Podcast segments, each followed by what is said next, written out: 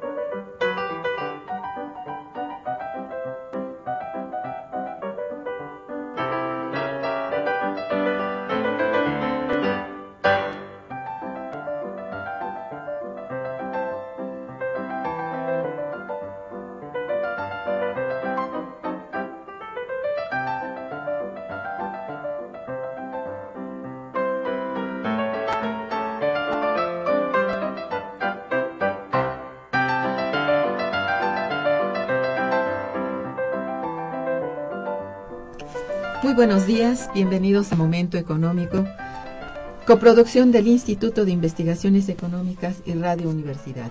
Les saluda Irma Manrique, investigadora del Instituto de Investigaciones Económicas, hoy jueves 5 de noviembre de 2015. El tema que abordaremos el día de hoy es condiciones en la generación de empleo y la tecnología. Para ello contamos con la valiosa presencia de la doctora Delia Margarita Vergara Reyes, y del maestro Juan Arancibia Córdoba. Bienvenidos compañeros al programa. Muchas gracias, muchas gracias. Nuestros teléfonos en el estudio 55 36 89 89 cuenta con dos líneas. Asimismo, los invitamos a comunicarse desde el interior de la República al teléfono LADA sin costo 01800 505 2688. La dirección de correo electrónico para que nos manden sus mensajes es una sola palabra momentoeconómico arroba unam.mx. También pueden escucharnos a través de la página de internet www.radiounam.unam.mx. De nuestros invitados. Delia Margarita Vergara Reyes es doctora en Economía por la Universidad Complutense de Madrid, con mención sobresaliente cum laude y licenciada en Economía por la Universidad Nacional Autónoma de México. Actualmente es investigadora titular en nuestro Instituto de Investigaciones Económicas y responsable de la Unidad de Investigación en Economía del Trabajo y la Tecnología. Ha sido profesora en las facultades de Economía, Ingeniería y de Ciencias Políticas y Sociales de la propia UNAM. Es autora de diversos capítulos en libros colectivos y del libro Política Tecnológica en México, la industria de los plásticos. Juan Arancibia Córdoba, maestro y doctor en Economía con estudios en la Universidad de Chile y en la UNAM, licenciado en Historia y Geografía por la Universidad de Chile, investigador titular del Instituto de Investigaciones Económicas y responsable de la Unidad de Investigación de Economía Política del Desarrollo, profesor y tutor del posgrado de Estudios Latinoamericanos, es autor de numerosos capítulos en libros y artículos en revistas, entre los que podemos mencionar Formas de existencia del trabajo y la seguridad social en América Latina, en el libro La globalización del subdesarrollo en el mundo del trabajo. Otro es La democracia en las culturas políticas en Latinoamérica, del libro América Latina entre el autoritarismo y la democratización, 1930-2012. También Exclusión sobre explotación, inmigración, el caso de México, en coautoría con Genoveva Roldán en el libro Capitalismo en el Nuevo Siglo. Pues bien, tenemos que del 10 al 12 de noviembre del presente año tendrá lugar en nuestro Instituto de Investigaciones Económicas el décimo Seminario de Economía del Trabajo y la Tecnología, el cual en esta ocasión tiene como tema central perspectivas del crecimiento y desarrollo económico, dos puntos, condiciones en la generación de empleo y la tecnología. Es por ello que el día de hoy contamos con la presencia de los dos compañeros que he mencionado y que he saludado, la doctora Delia Margarita, coordinadora del seminario, y el doctor Juan Arancibia, perdón, participante de este interesante evento académico. Para entrar en materia e iniciar en nuestro programa, eh, les pido por favor nos digan cuál es el objetivo central del seminario, cuál es, cómo está estructurado, hacia quién va dirigido, quiénes participan, bueno, etcétera, los pormenores, digamos, de este evento. Delia. Muy bien, muchísimas gracias por este espacio. Es un privilegio estar aquí eh, anunciando ya 10 años de este seminario que organiza nuestra unidad de investigación en economía del trabajo y la tecnología. Y bueno, el objetivo principal es analizar las perspectivas precisamente del crecimiento y del desarrollo económico, así como las condiciones que afectan al empleo y a la tecnología pues en este ambiente, en un ambiente mundial de, desaceleración del crecimiento y pues también de una baja en la productividad y la contracción del capital. Em, para ello, pues el seminario se tocarán los temas sobre desarrollo y crecimiento económico, política del empleo y la tecnología, competitividad, empleo, la situación de las TICs en el empleo, en especial eh, el caso de los jóvenes, la creación de habilidades digitales y el tema sobre migración calificada, en donde se verán aspectos también de la subutilización de las capacidades de los profesionales mexicanos en ciencia y tecnología. Para ello, el seminario está estructurado en cuatro conferencias magistrales y cinco mesas que abordarán los temas mencionados.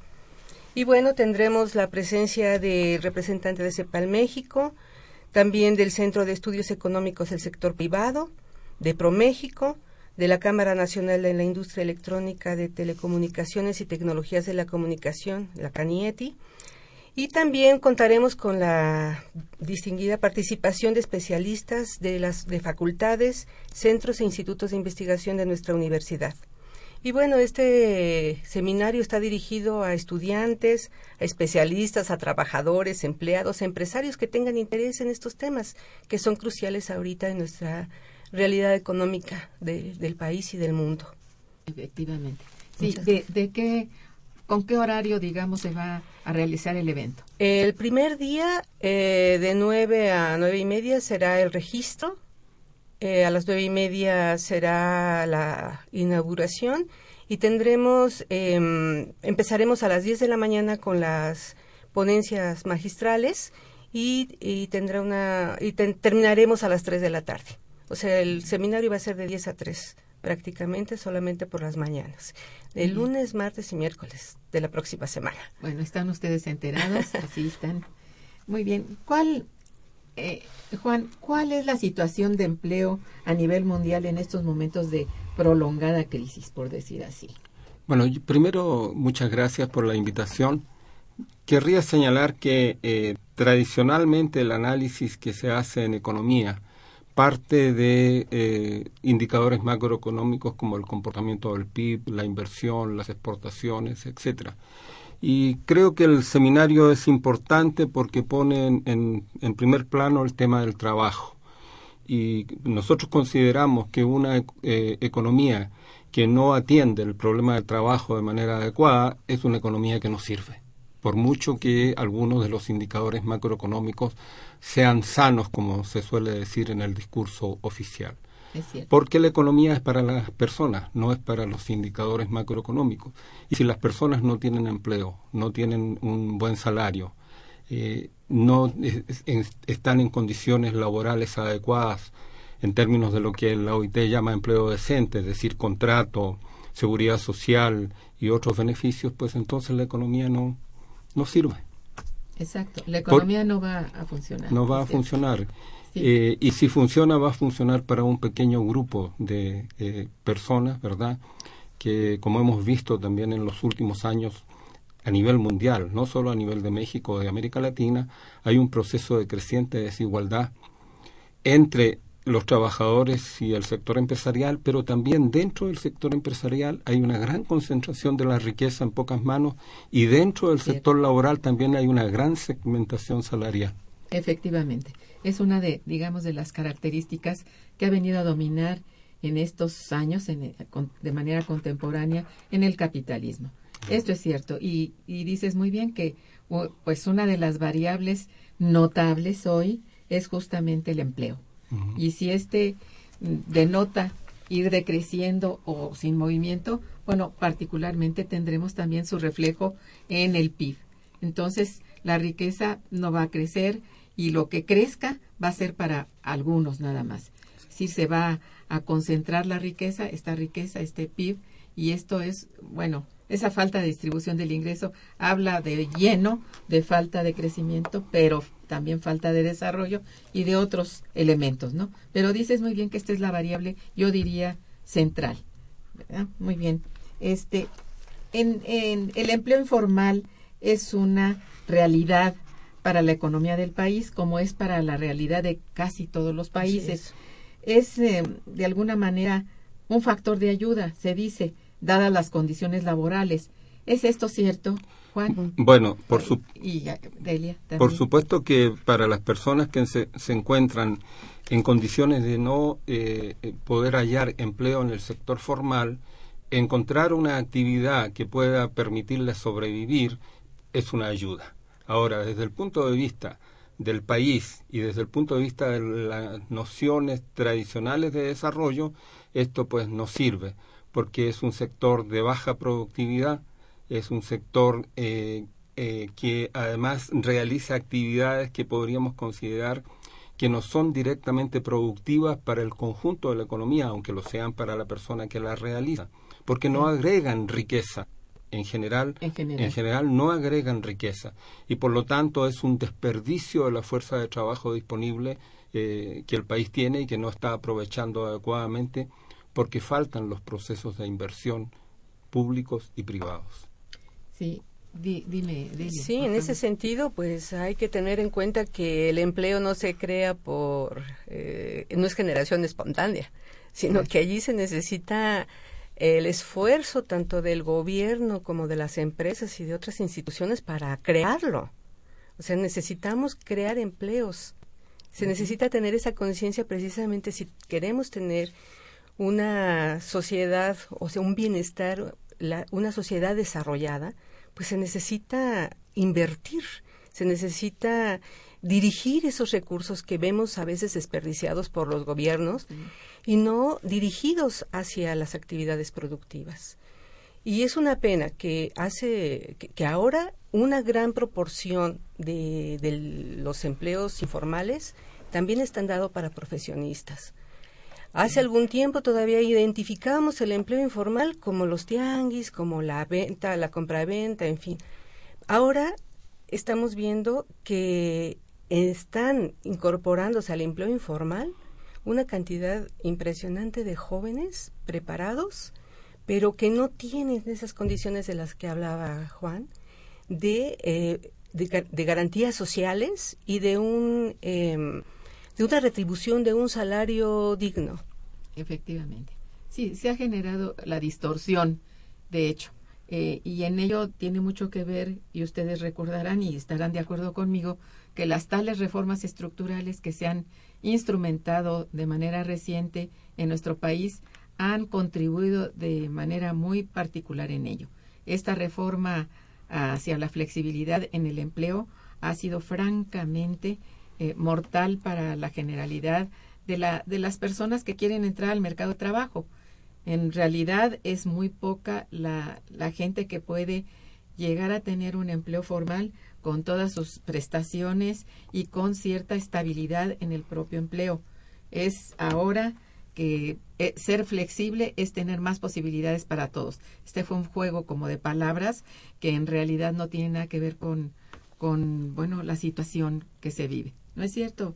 Así eh, es. Juan. Sí, con- cuando se planteó el tema de la reforma laboral, se nos dijo que la reforma iba a permitir tener más empleos y mejores empleos. Esto no ha ocurrido, como, bueno, en aquel tiempo ya muchos lo dijimos. En realidad lo que ha conducido es a una precarización de las relaciones laborales, Cierto. porque eh, la incertidumbre, eh, la informalidad en las relaciones ha crecido. Y no solo eh, en el espacio mm, privado, también el sector público tiene hoy día un alto nivel de informalidad, ¿no? Que anda alrededor del 20% de los trabajadores del sector público trabajan en condiciones de informalidad. No tienen contratos eh, per- permanentes o, o de un plazo eh, bien especificado y no tienen las eh, condiciones laborales eh, eh, que se consideran para un empleo decente, como dice la OIT. Sí. Entonces es un tema que está eh, difundiéndose por el conjunto de la economía porque es parte de una concepción, ¿verdad? De, de modelo económico y de modelo de relaciones laborales. No es no es porque uno u otro gobierno tengan más o menos eh, voluntad de los que hemos tenido en los últimos años, sino porque es, un componente estructural del modelo económico que se ha instalado en el país Claro. a partir de las reformas estructurales antiguas, las que se iniciaron después de la crisis de la deuda y sobre todo eh, en el- los años eh, eh, 90, inicio de los años 90, Sí. y la nueva ola de reformas estructurales que hoy día estamos viviendo, incluida la reforma energética y particularmente la reforma educativa. Así es. Entonces, el reflejo de lo que pasa hoy está dado precisamente por el marco de un modelo de acumulación ya conocido que todos aquí hemos comentado y que ustedes al cual ustedes están haciendo alusión y es muy cierto. Un, un tema muy importante que tendrá lugar en su seminario es el que el impacto que ha tenido tanto el capitalismo actual de carácter neoliberal como la acumulación de capital en el trabajo. Este tema será desarrollado justamente por el doctor Arancibia, a quien los les- le pido nos hable un poco de esto, igualmente a Adelia, que se complemente en este tema. Bueno, yo lo, lo que obs- eh, observamos es que el modelo económico y los procesos de inversión que en él ocurre no son eh, suficientes para crear los empleos necesarios, digamos, de buena calidad. ¿no? Y entonces, eh, eh, por ejemplo, eh, se nos señala que llegarán muchos eh, miles de millones de dólares en inversión, que vendrán grandes empresas o que grandes empresas ya instaladas harán nuevas inversiones y se va a crear empleo de calidad mundial. Pero cuando se habla de empleo de calidad mundial, se está hablando de 100.000 personas y estamos hablando de más de 40 millones de trabajadores. Entonces, ese tipo de eh, orientación del proceso económico es una orientación que no va a resolver los problemas de las personas trabajadoras o de los que aspiran a ser trabajadores. Claro. ¿eh? y, en- y, eh, y esto tiene que ver con las características del modelo, que es un modelo que por un lado eh, apunta hacia una creciente también en, robotización de los procesos, ¿no? en donde las grandes inversiones eh, son inversiones que tienden a ocupar cada vez menos fuerza de trabajo. Entonces, no es por ahí por donde se puede solucionar el problema del empleo. De hecho, la, eh, la información dice que la mayoría, la enorme mayoría del empleo lo crean las medianas y pequeñas empresas y Sí. no las grandes empresas. Pero todo está apuntado, todo está orientado a atraer al gran capital extranjero que no nos resuelve el problema del empleo, que no nos viene a generar el desarrollo, sino que viene a obtener, como es lógico para una empresa, las ganancias que considera pertinente. Eh, y, y eso pues es lo que nos está conduciendo a un proceso de, de informalidad creciente, ya más del 50% de la población trabajadora de México es población informal hoy día. ¿sí? Entonces, eh, el- la calidad del empleo se deteriora.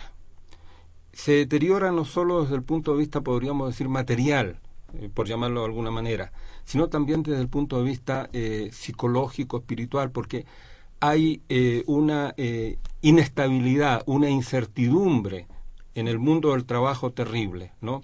Y se dice como una gran, eh, como algo casi virtuoso, que antes de cumplir 40 años uno habrá tenido 20 o 30 trabajos diferentes y entonces va a tener unas experiencias muy diversas y ricas. Bueno, a lo mejor si lo miras solo desde ese ámbito, el problema es que cada vez te estás quedando desempleado y tienes que volver a encontrar un empleo.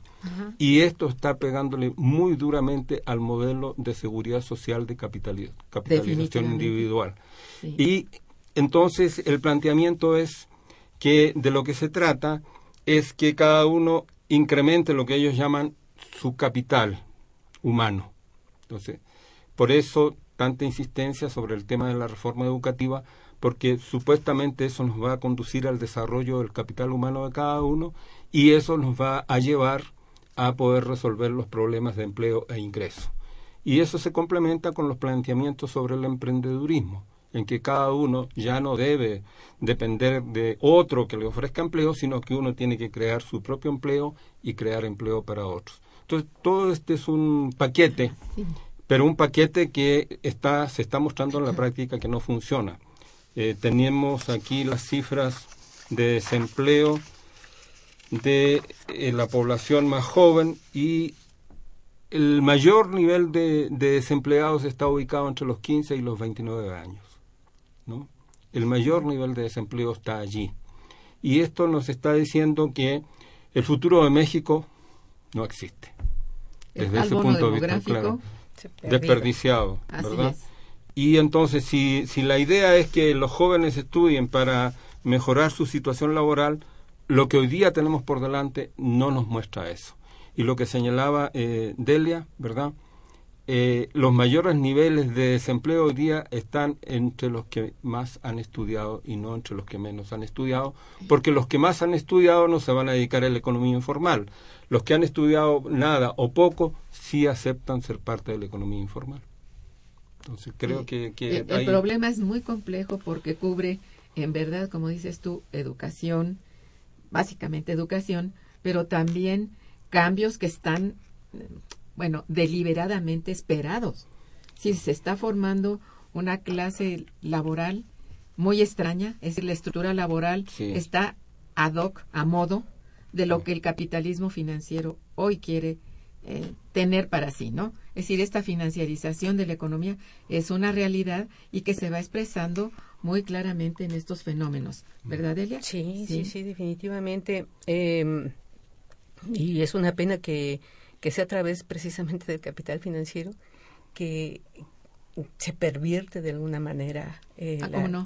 Es una perversión, lo has dicho, sí. Entonces, eh, aquí lo que, lo que causa más preocupación es precisamente el, el ambiente mundial, como señalaba Juan. Eh, la OIT ha dicho que las perspectivas laborales en el mundo van a empeorar en los próximos cinco años. Qué barbaridad. Entonces, pensando en México, digo, ¿qué, qué nos espera? Y bueno, aunque todavía no, las economías no han terminado de recuperarse, como bien lo decías al principio, de la crisis de 2008. Así es. Entonces, eh, hay algunas, sobre todo las desarrolladas, han recuperado un, nivel de empleo, pero es muy, muy bajo todavía. Y ahora también esto se suma eh, para nuestro país, pues, el, eh, la caída del precio del petróleo. Entonces, también ahí perdemos posibilidades de generar empleo. Ciertamente no solamente de generar, estamos desempleando. Nosotros no, bueno, digo, la economía nuestra está ah, con el desempleo encima, sobre todo de esas grandes empresas del sector público que han, se han privatizado. Entonces, bueno, es un como que un futuro un tanto incierto en el terreno de qué vas a hacer con los que vas desempleando si no estás creando empleo con los jóvenes que, como acaba de mencionar Juan, están saliendo al mercado de trabajo con mayor preparación. Es bastante difícil. Complejo. Sí, y complejo, claro que sí. Bien, eh, esto que decías tú respecto a la financiarización y que también había un poco mencionado Juan en su en su tema anterior, es justamente lo que hace que la inversión extranjera que viene no sea para la, la economía de la producción o para la economía real, es para la economía eh, financiera, directamente allí, que está buscando venir a, a, especular, no viene a, crear empleos productivos, no, crea empleos tal vez en los servicios financieros, pero no en, en la economía este, real. Y esto es gravísimo porque también parece que se escribió desde los años 80, es decir, desde hace más de tres décadas, este, eh, lo que estamos viviendo hoy y para el futuro, que lo vemos un tanto, bueno, terrible, ¿no? Entonces, esta es una realidad que tenemos que ir este, planteando y que en el, en el evento que ustedes van a realizar está cubierto por lo que acabas de decir respecto a los temas eh, que se van a abordar por conferencistas magistrales y por las mesas de trabajo, pues lo cubre desde lo que es hoy esa variable eh, trabajo-empleo, digamos, y lo que es la nueva tecnología. Y para hablar de esto, vamos a hacer un, un breve espacio musical y regresaremos. Quédense con nosotros. Está escuchando Momento Económico.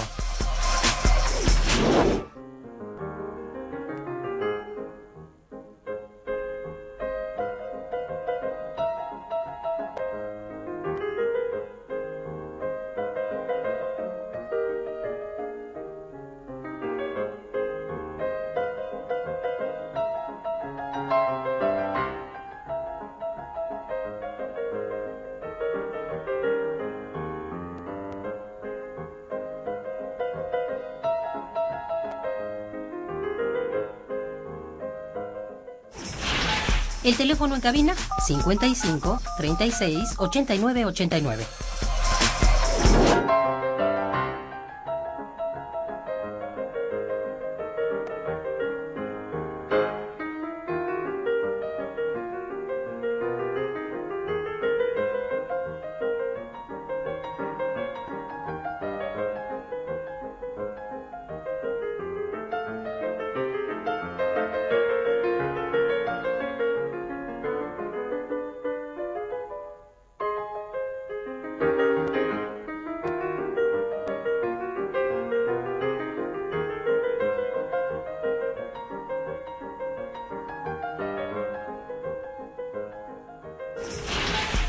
Teléfono en cabina 55 36 89 89.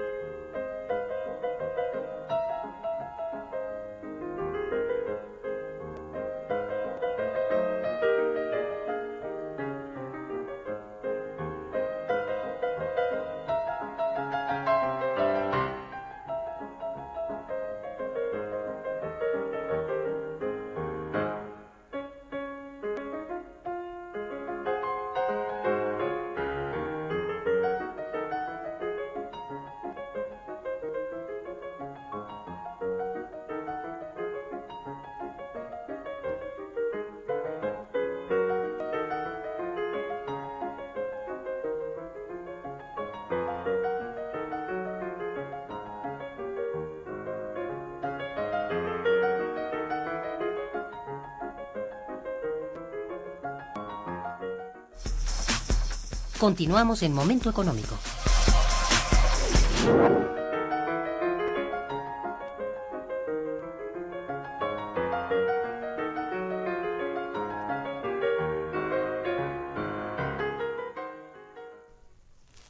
Bien, mm, uno de los grandes temas coyunturales en materia de empleo es justamente la flexibilidad laboral, como decíamos al principio.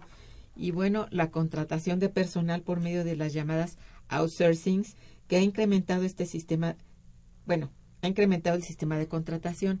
Pero ¿por qué lo ha incrementado? ¿Por qué es favorito?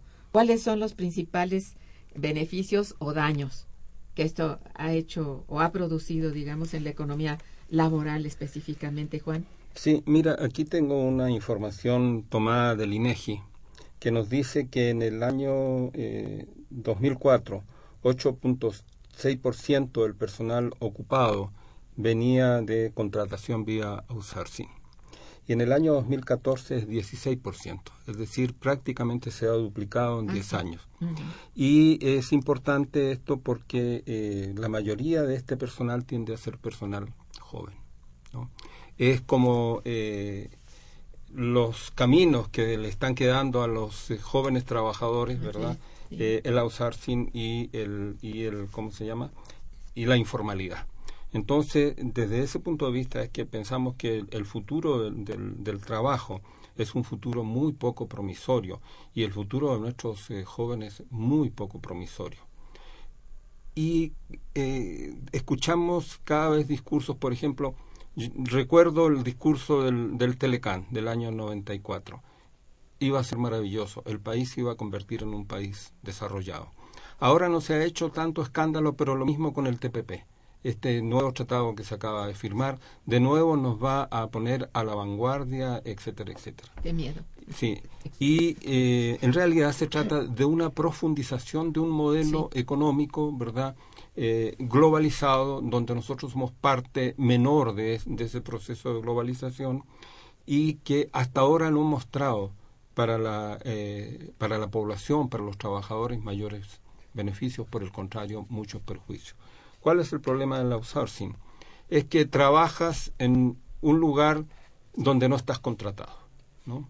Entonces, eh, las condiciones laborales cotidianas no, no tienes claramente con quién discutirlas. Pues estás limpiando un hospital, pero el director del hospital no es tu patrón, sino que es una empresa de papel que solo funciona como eh, una suerte de acumulación de trabajadores desempleados que va poniendo de acuerdo a las eh, demandas que se va presentando en distintos lugares. Además, no trabajas todos los días en el mismo lugar. Esto, por supuesto, dificulta enormemente eh, la posibilidad de que los trabajadores se sociabilicen entre ellos, se puedan organizar, puedan defender sus derechos, etcétera. Se trata este, de un proceso que permite un incremento, digamos, de la explotación de la fuerza de trabajo, por un lado, pero también que tiene como un objetivo, me parece muy claro, la desestructuración de la organización de los trabajadores, de modo que se quedan mucho más indefensos que en el pasado reciente. Y este es un fenómeno además que tiende a ser generalizarse, no solo en el seno del, del outsourcing, sino que tiende a generalizarse al conjunto de la economía y de las economías.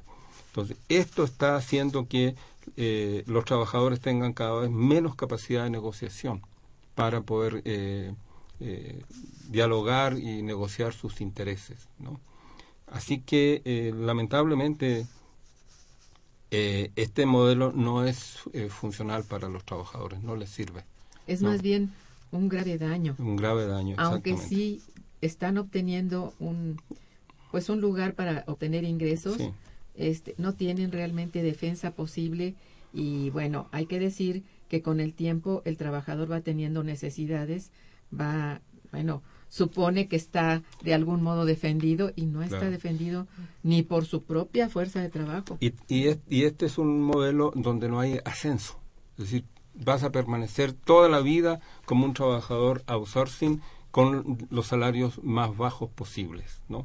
Ese también es un problema porque no hay cómo ir eh, moviéndose, escalando, ¿verdad? Mejorando tu ingreso con el paso de los años, el aumento de tu experiencia, porque el modelo es un modelo que no contempla este tipo de circunstancias. Por eso decía yo, es bien deliberada la reforma. Así la reforma va con camino de dejar completamente desvertebrado el movimiento. Es que yo, yo pienso que es muy importante, aunque es una cuestión más general, entender de dónde estamos parados. Desde los años 70 lo que vivimos es un intento de recuperación de la economía eh, de mercado, de la economía capitalista, a partir de una mayor explotación de la fuerza de trabajo. Eso es lo que hemos, por eso ha, crecido la desigualdad, por eso crece la pobreza, la segmentación social, porque el modelo está afincado en eso.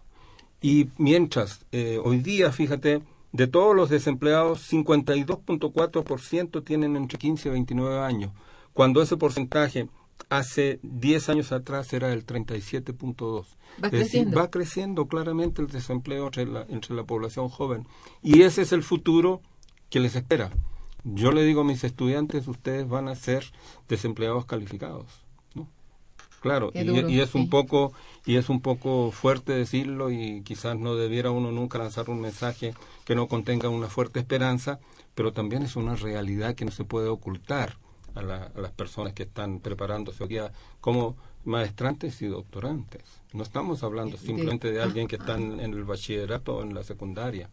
¿no? Ciertamente. Así que el, el- el tema es muy, muy complejo y me parece que no tiene mucha solución, porque frente a este desempleo de los jóvenes está por otro lado la exigencia de aumentar los años de trabajo, ¿verdad? Eh, eh, de, la, de la gente mayor, ¿no? Así es. Eh, se quiere eh, ampliar el, el tiempo de, de- de jubilación, de, de la edad necesaria para jubilarse. Entonces, la gente que está ocupada tiene que trabajar cada vez más y tenemos este enorme nivel de desocupación. Entonces, esta es una contradicción absurda. absurda y, y, bueno, está generando de verdad muchos problemas, eh, no solamente sociales, de salud en general de la, de la población. Está, está muy grave y muy complejo, la verdad que, y cubre todos los aspectos de la vida económica y social, y hasta política. Y yo creo que es importante decir que es un es prácticamente un modelo mundial, ¿no? No es solo no es solo una cosa que esté ocurriendo solo en México. Incluso en los países desarrollados se están deteriorando crecientemente las condiciones de trabajo. Está desapareciendo o tendiendo a desaparecer el salario social con eh, la disminución o la desaparición de los seguros de desempleo, eh, la, la, eh, pérdida de beneficios a partir de la seguridad social, la privatización de la educación, etcétera, etcétera. Sí, la desaparición de las jubilaciones. También. Entonces esto, bueno, ¿qué se trata de pon- echar la piedra y ponerse abajo? ¿La humanidad querrá desaparecer? Bueno, de veras es que ya no podemos decir me voy para Mérida. No, no te puedes ir para ningún lado. Es para donde voltees está la cosa muy difícil. Eh, es decir, habría que reaccionar de manera general que no solamente como como persona en lo individual, sino como sociedad, Sí. tener la conciencia de que somos una sociedad, no solo el individuo. Y hoy esto eh, se ve muy bien en que la individualización vuelve, vuelve como ideología. Qué barbaridad con esto que decías tú. Bueno, sé tú tu propio jefe. Ah, ajá. Ujú. Sí. Ser entrepreneur, ¿no? Bueno, mira, hay una, una, una llamada de uno de nuestros radioescuchas. Eh, si me permites, voy a leerlo y te doy la palabra, este, Delia. El señor Agustín Mondragón felicita a los invitados por el por lo que han dicho por, y por el programa por lo que contiene. Dice, desde Miguel de la Madrid, Enrique Peña Nieto, los gobernantes priistas y panistas, con Marcelo y Mancera, perredistas, han ido mantelando las y las empresas que hacían fuerte la economía de- del Estado.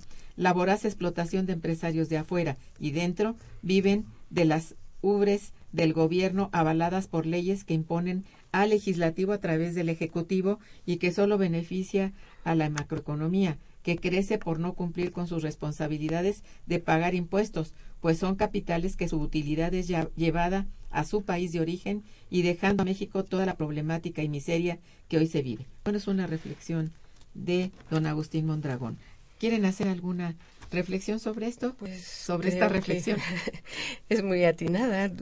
Realmente los gobiernos que hemos tenido no, no han brillado por su asertividad en, en las medidas que han tomado. Eh, justo por eso estamos como estamos. Sí. Porque independientemente de que sea una tendencia mundial, en fin, si en México pues la estamos padeciendo, yo creo que peor que, que en otros países. O sea, Creo que sí, tienes no es lo- razón. No sé qué piense Juan, pero No, ese es eh, lo que señala el- el- la persona que comenta, ¿verdad? Tiene que ver con el- la implantación o el desarrollo del neoli- neoliberalismo global, en- al cual nos empezamos a incorporar tras el agotamiento del modelo económico anterior. Así. Pero lamentablemente el cambio ha sido eh, para deteriorar más la, la situación eh, de los trabajadores. Yo diría que mirando lo que hoy día ocurre en este plano, eh, uno podría decir que en- en- estamos entrando en una crisis civilizatoria. no solo por el tema del medio ambiente que, o de la devastación de la naturaleza, que es algo que yo creo que la mayoría compartimos sin, sin duda, ¿no? incluso probablemente hasta muchos empresarios, aunque no lo pueden asumir porque eso iría en contra de sus ganancias.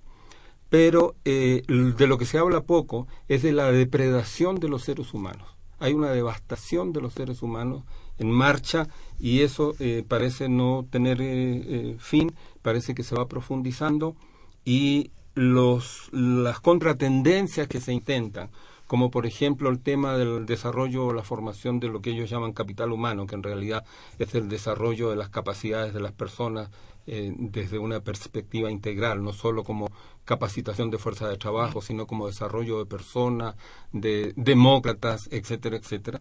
Eh, a pesar de esas eh, como elementos que podríamos llamar de contratendencia a esta devastación, la devastación sigue su marcha y esto no es suficiente, porque entre otras cosas hay un deterioro, eh, un vaciamiento de la política de una manera impresionante. ¿no? Eh, están los partidos políticos en, una crisis muy importante, el sistema político, el Estado, entonces eh, no queda muy claro cómo se va a resolver esto pero me queda muy claro que no es con la profundización de este modelo. Este modelo solo puede conducirnos a más dificultades, a más problemas. Y, bueno, ¿qué opinan ustedes desde su particular punto de vista y de lo que tienen estudiado? Eh, ¿Qué políticas públicas se podrían instrumentar para combatir el desempleo y la migración calificada? ¿Se podría hacer algo? ¿Qué se podría hacer desde el punto de vista, bueno, de proyecto de país? Vamos, tiene que haber alguna idea. ¿La hay? ¿Hay posibilidades? No sé. ¿Cuál es su idea? Bueno, yo creo que siempre hay posibilidades. Eh, sabemos que estamos en un sistema capitalista, sí, con todas las características que señala Juan, pero también dentro del propio sistema existe también la posibilidad de, de a través del cambio tecnológico, poder hacer un cambio estructural, o sea, generar empleos que puedan demandar esa fuerza de trabajo, esa calificada que ahorita está desempleada. Desde que el Estado empieza a tener una política horizontal, en donde según apoyaba a todos los sectores, pero no apoyaba a ninguno, con este modelo neoliberal, pues se perdió mucho. Se perdió lo que ya se tenía ganado. Independientemente de los errores que se pudieron haber cometido de política económica, había habíamos construido un teníamos un mercado interno. Ahora, con esa apertura, con esta implantación de, del modelo neoliberal, nos quedamos prácticamente sin nada. Y aquí tendríamos que revisar eh, qué tanto, o sea, eh, en términos de política, por ejemplo, la política industrial, que desapareció. La política industrial que de alguna manera era importante para eh, impulsar al empresario o sea, que a, a tener eh, posibilidad de producir, de crear empleos. Ahora, eh, bueno, esa tarea se ha dado al CONACIT y también allí creo que hay sesgos, pero creo que dentro de todo se está haciendo un esfuerzo, pero no suficiente porque además, eh, pues la inversión que, que, el Estado destina a I+D, por ejemplo, no llega ni al punto 5% del PIB. Entonces estamos, o sea, posibilidades creo que habría que, que ir a seminario para poder este nutrirse. y instruirse. nutrirse porque además este bueno hay tan, son tantas cosas o sea es un tema tan complejo pero que sí hay posibilidades definitivamente que sí. Lo importante es que participemos como sociedad y nos pero lamentablemente la sociedad mexicana estamos atomizados.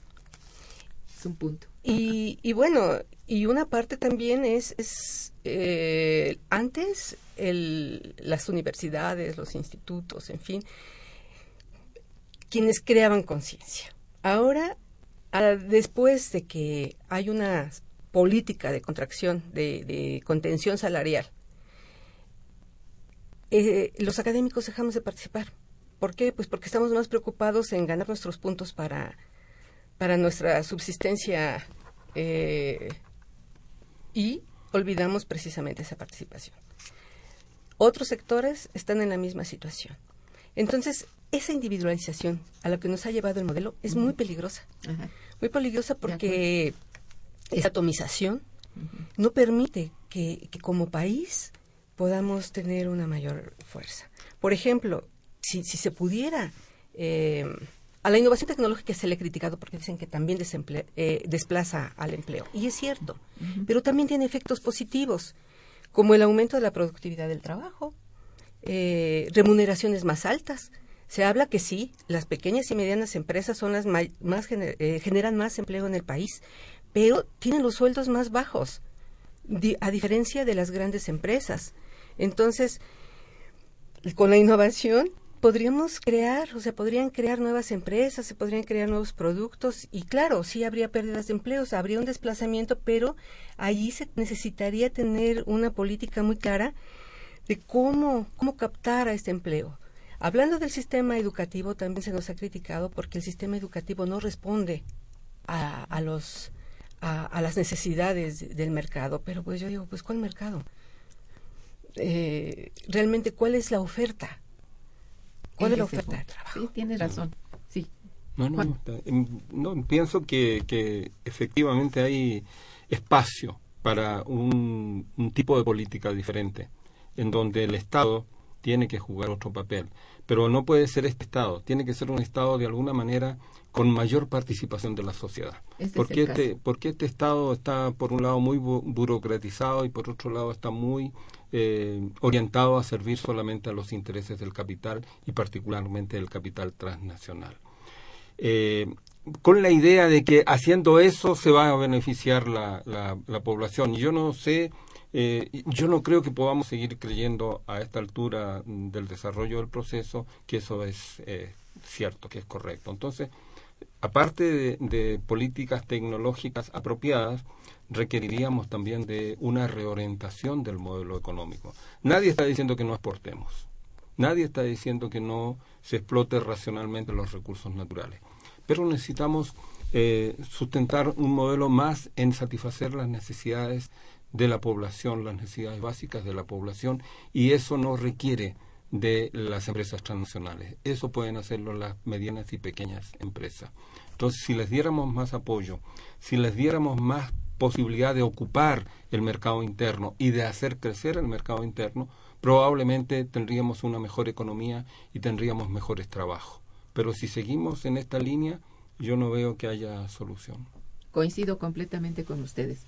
Es decir, la orientación que debe dársele al, al mercado interno, al, a los recursos internos hacia lo interno, esto es lo principal y se viene diciendo hace mucho por todos los que han estado por aquí en el, el programa, pero también como un, no sé, un tema principal de investigación, por lo menos en el Instituto de Investigaciones Económicas, esto está en el centro. Pero no solamente ahí, la mayoría de los economistas, particularmente universitarios, están convencidos de que esto es lo que es la vía, la única vía. Y tiene que ser un esfuerzo interno, que no nos olvidemos de la globalización y todo. Ahí estamos, de todos modos, de alguna manera nos han insertado y mal. Este, las últimas políticas, bueno, siempre hay manera de echar pasos atrás para echar pasos adelante, ¿no? Esto es y ve lo siguiente, que eh, cuando uno plantea el tema de proteger de alguna manera el mercado interno para la industria del gas, ¿no? dicen, bueno, pero es que vamos a tener problemas en el mercado internacional, no nos, van a cerrar. Lo que exportamos, exportamos eh, petróleo, exportamos minerales, eso no, no que no decimos que eh, los productos asiáticos invadan el mercado de consumo, se nos rara esa, esa vía. Yo no creo que porque nosotros protejamos eh, la industria básica o la industria de alimentos, nos van a dejar de comprar esto o van a dejar de venir a invertir. Tampoco el tema automotriz o de la... Eh, no creo. Digo, todo esto son procesos de negociación. ¿no? Incluido, involucró en esto el tema de la migración en los procesos de negociación. Yo creo que eh, o estamos muy ideologizados los que tienen que tomar las decisiones o tienen temores que son completamente infundados. No, no es así. los, los países que, por ejemplo, como Bolivia, que han tomado algunas políticas alternativas, siguen bien, siguen creciendo, no han sido eh, eh, bloqueados en su comercio internacional. En fin, no, yo no, yo no. Hay buenos ejemplos. Sí, de que se puede hacer algo diferente. A ellos, sí, tienes toda la razón. Y bueno, ninguno está exento de gravísimos problemas, porque por supuesto en la competencia, bueno, hay las patadas por debajo de la mesa se ponen muy, muy fuertes, pero bueno, eh, más pateados de lo que estamos ahorita, yo creo que es difícil concebir. Yo creo que sí hay que, vamos, reaccionar. Sí, Sí, Y, y respecto al tema tecnológico, este, este modelo crea una desarticulación muy grande en, en, en el seno de la economía mexicana o de cualquier país de América Latina.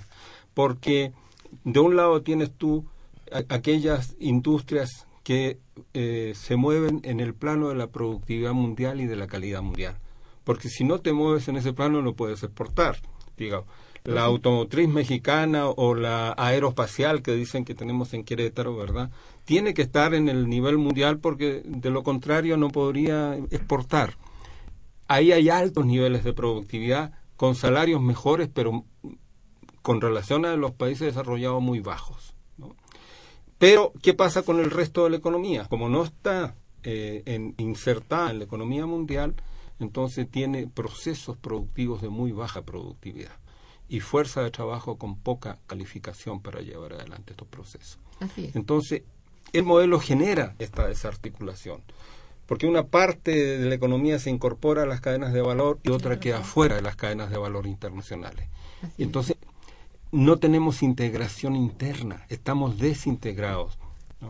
Sí, estoy completamente de acuerdo. Así es. Y esa desintegración puede ser corregida con políticas públicas adecuadas. Sí. No estar invirtiendo más, estar integrando mediante políticas públicas. Claro. Esto es. sí es muy importante. Si me permiten, Sí, voy a claro. agradecer a nuestros radioescuchas, doña Lucrecia Espinosa Aburto, que los felicita. Dice, ¿en qué forma afectará a los trabajadores del Estado la reforma al Fondo de Pensiones del ISTE? Cuando se hizo la, la reforma eh, de pensiones, nos dijeron que era para solucionar los problemas. Ahora la OCDE y, y todos los informes oficiales y privados nos dicen que estamos en crisis. Entonces lo que se hizo no sirvió. No sirve, no. Claro.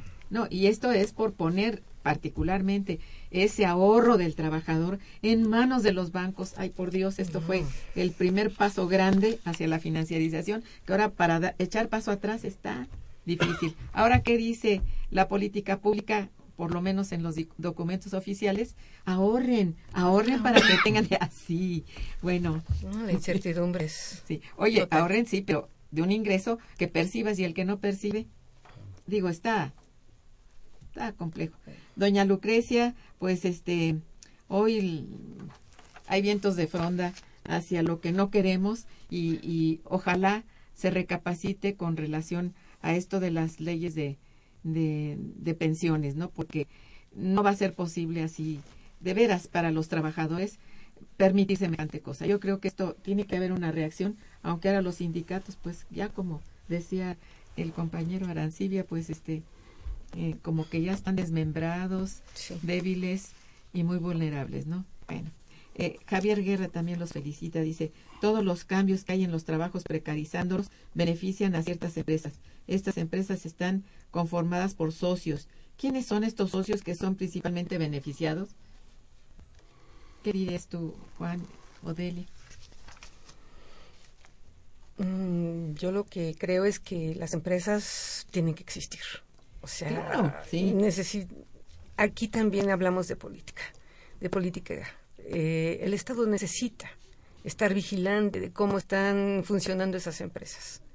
Así es. Se necesita tener capacidad de negociación, pero como ya lo comenta Juan, no la tenemos. Y eso ha sido histórico. Hay, Adelante. hay un problema en las relaciones de poder. Las relaciones de poder están muy desbalanceadas. Los trabajadores tienen muy poco poder hoy día. Si pudieran tener más poder, la economía funcionaría mucho mejor. No hay más, representatividad. Más racionalmente. Sí. Es una economía irracional, ¿no? Que, eh, que eh, premia al capital especulativo, en vez de premiar, ¿verdad?, a las personas, a los trabajadores y a las empresas que generan riqueza. Cierto. ¿eh? Así es de, de elemental. Teresa López los felicita, dice, ¿pueden explicar si la universidad corre el riesgo de que sus trabajadores sufran pro- las problemáticas de los que ahora trabajan para empresas privadas? Sufran los- Ah, que, bueno, Que le, que le pase lo- algo parecido. sí, que se privatice, por supuesto, Claro que sí. a la vista, ¿no? Pero- Sí, en, en un en una, eh, modelo eh, social, político, que se piensa de la manera como se piensa el actual, siempre hay riesgo para todos. ¿No? Así es. Porque el proceso no tiene límites.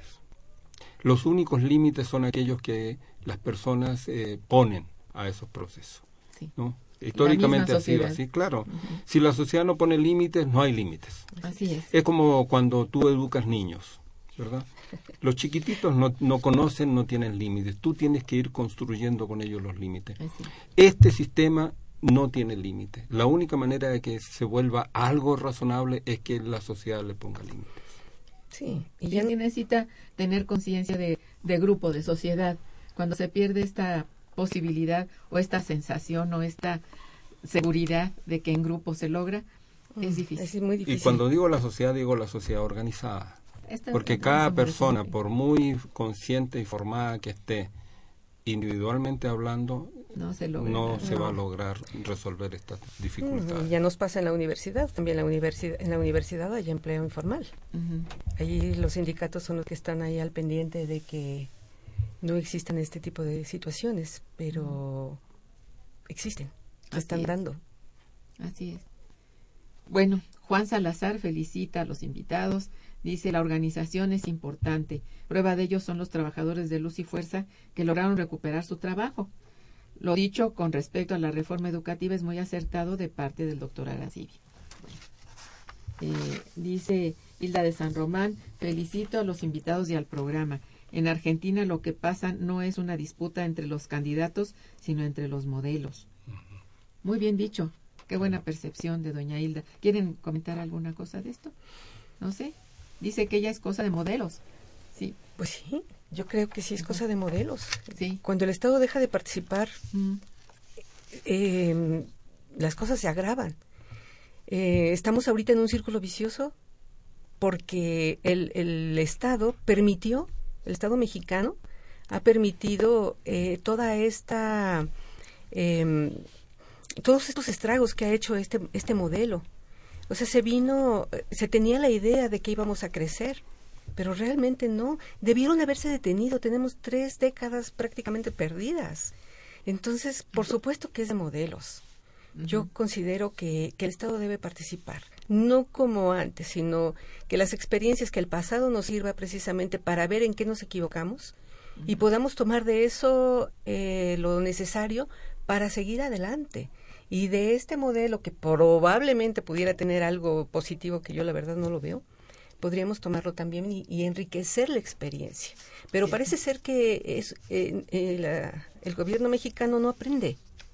Entonces tendría que haber un proceso de desaprendizaje para que entonces pueda retomar o pueda tomar las mejores los mejo- las mejores prácticas digamos de esa manera Las que ha habido en el mundo las mejores decisiones Sí. sobre qué modelo queremos implementar que no sea o sea estamos en una en un no podemos no somos una isla pero sí somos un país y podemos decidir hacia dónde vamos.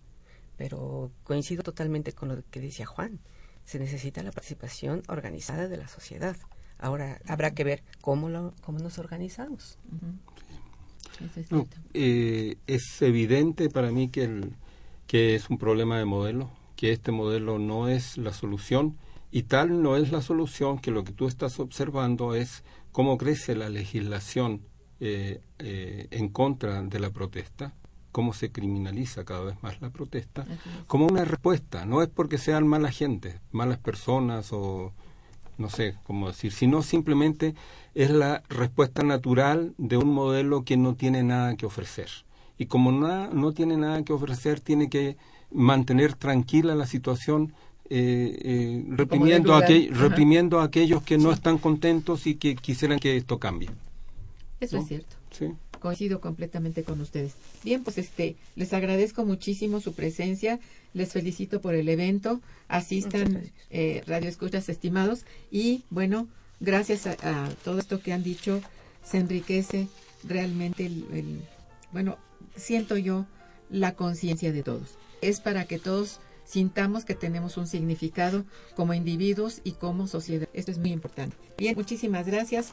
Les deseo lo mejor en su evento que empieza la semana próxima. Así es. Y bueno, eh, gracias a nuestros radioescuchas por su participación y sus palabras que han expresado. Eh, sí, quisiera decir que esta actividad académica no tiene ningún costo, así es de que los Ah, esperamos. perfecto. Pueden ustedes asistir sin costo alguno. Así es. Y obtener estancia asisten Con el 80%. de asistencia. Así es. Entonces, eh, tuvimos en la en la controles técnicos a Socorro Montes, muchas gracias. En la producción a Santiago Hernández y Araceli Martínez. En la coordinación y conducción a Irma Manrique, quien les desea muy buen día, pero mejor fin de semana. Gracias. Muchas, Muchas gracias. gracias.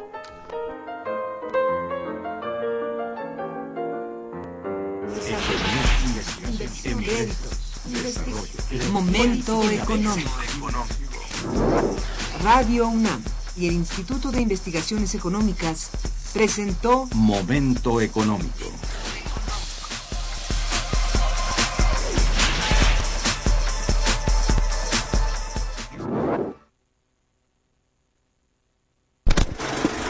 De las vistas de Salvador Toscano a la época de oro. De la nueva ola a lo experimental. Del celuloide a la era digital. Filmoteca UNAM. 55 años de preservar la memoria fílmica. Acervo y restauración. Hemeroteca. Banco de imágenes. Producción. Cine en línea. Talleres. Circuito Mario de la Cueva, frente a la Facultad de Ciencias Políticas y Sociales. Entra a www.filmoteca.unam.mx. En redes sociales somos Butaca UNAM. Ahí encontrarás la oferta visual que tenemos para ti. Filmoteca UNAM. La conciencia histórica nos define. Nuestro presente y futuro son el resultado de nuestro origen. Temas de nuestra historia. Un punto de encuentro con la historiadora Patricia Galeana. Todos los viernes a las 9.30 de la mañana por el 860 de amplitud modulada. Radio UNAM. Sanz, Vitetti, Gismonti y muchos más te esperan con sus acordes en La guitarra en el mundo. Escúchalo los lunes por el 860 de AM de 9 a 10 de la noche. Los grandes de la guitarra están aquí. En Radio UNAM.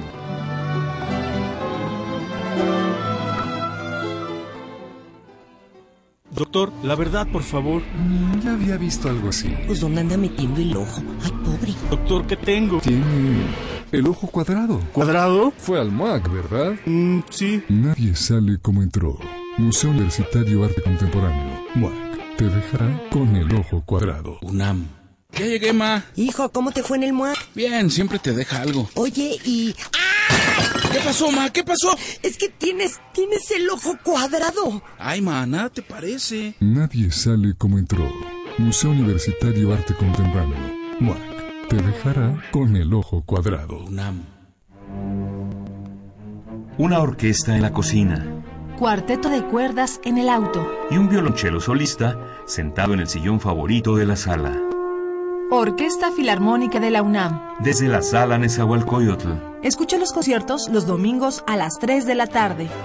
desde la comodidad de tu casa, 860 de AM. Radio UNAM.